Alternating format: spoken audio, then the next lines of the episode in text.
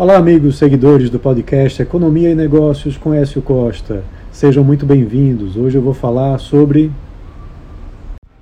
a reforma tributária que foi aprovada. Ela é boa para Pernambuco? Pois é, ela muda o formato como os impostos sobre o consumo são calculados e posteriormente distribuídos para os entes federal, estadual e municipal. A simplificação e redução dos cinco tributos, sendo três federais, o IPI, PIS e o COFINS, transformados na Contribuição sobre Bens e Serviços, CBS, um estadual, que é o ICMS, e um municipal, que é o ISS, unificados no Imposto sobre Bens e Serviços, o IBS, tudo isso está gerando uma série de discussões sobre quem vai sair perdendo ou ganhando. Do lado da produção e do consumo, os setores de serviços e agropecuário hoje pagam menos impostos que a indústria. A tendência é fazer com que haja um maior equilíbrio para que todos os setores convirjam para uma mesma carga tributária.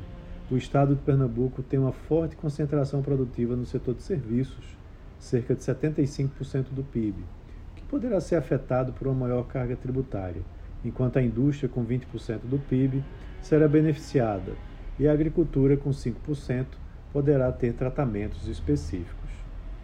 Na realidade, muitas exceções foram aprovadas junto com a reforma Dentro do setor de serviços, educação, saúde, transportes, atividades culturais, artísticas, turismo, os optantes pelo Simples Nacional, pequenos produtores agrícolas, entre inúmeros outros, ficaram isentos ou terão redução de 60% do valor cobrado nos tributos, o que gera uma dúvida sobre a alíquota que será cobrada. Do lado da distribuição é onde há mais polêmicas a serem resolvidas. O formato de arrecadação vai mudar da origem para o destino. E talvez esse tenha sido o motivo que fez os estados apoiarem a reforma, pois hoje há uma concentração muito forte nas mãos dos estados industrializados, mudando com a reforma. Apesar disso, a criação do Conselho Federativo, que será responsável por centralizar a arrecadação e cuidará da distribuição dos recursos do IBS, que inclui o ICMS e o ISS, foi alvo de muitas críticas pois ainda não está totalmente claro como os 27 representantes serão eleitos ou como funcionará na prática. Pernambuco hoje mais recebe que contribui com relação aos impostos federais. Como ficará a distribuição desses repasses também é uma questão importante, pois foi criado um Fundo de Desenvolvimento Regional para tratar esse ponto. O objetivo do FDR é de reduzir as desigualdades regionais. Ele começa a ser distribuído em 2029, sem prazo estipulado para o fim. O valor total do fundo no primeiro ano será de 8 bilhões de reais, aumentando progressivamente até 2032.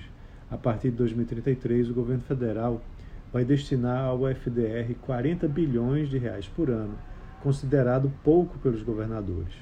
E ele tem dois objetivos: garantir os benefícios assegurados às empresas pela redução de ICMS até 2032 na guerra fiscal e investir em infraestrutura e outros programas para diminuir a disparidade regional.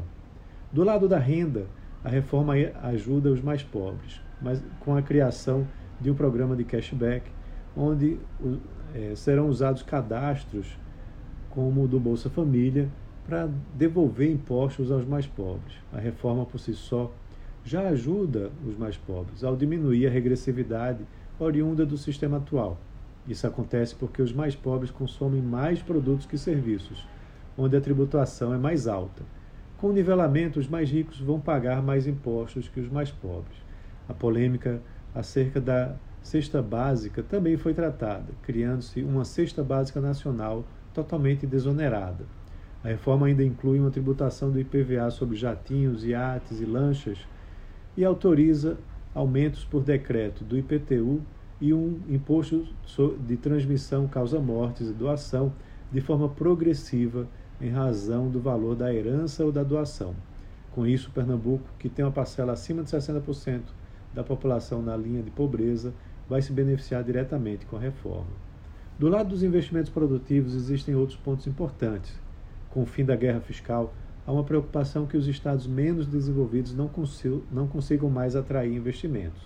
Mas vale lembrar que todos os estados do modelo atual já oferecem redução do ICMS, onde todos saem perdendo. O IPI será zerado ao longo do tempo e ele é fonte para os recursos constitucionais que alimentam o FNE, o Fundo Constitucional de Financiamento do Nordeste, usado pelo Banco Nordeste para atração de investimentos para a região com juros subsidiados.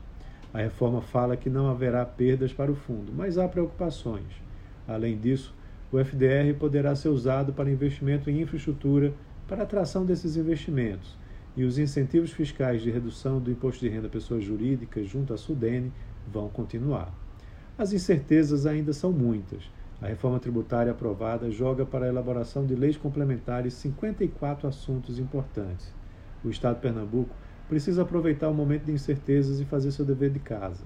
Medidas importantes para diminuir a burocracia nos negócios, investimentos em infraestrutura, concessões e privatizações podem ajudar o Estado a se tornar mais competitivo para enfrentar esse novo cenário que vai ser montado de maneira gradual, mas num ritmo que pode deixar outros estados mais à frente. Então é isso. Um abraço a todos e até a próxima.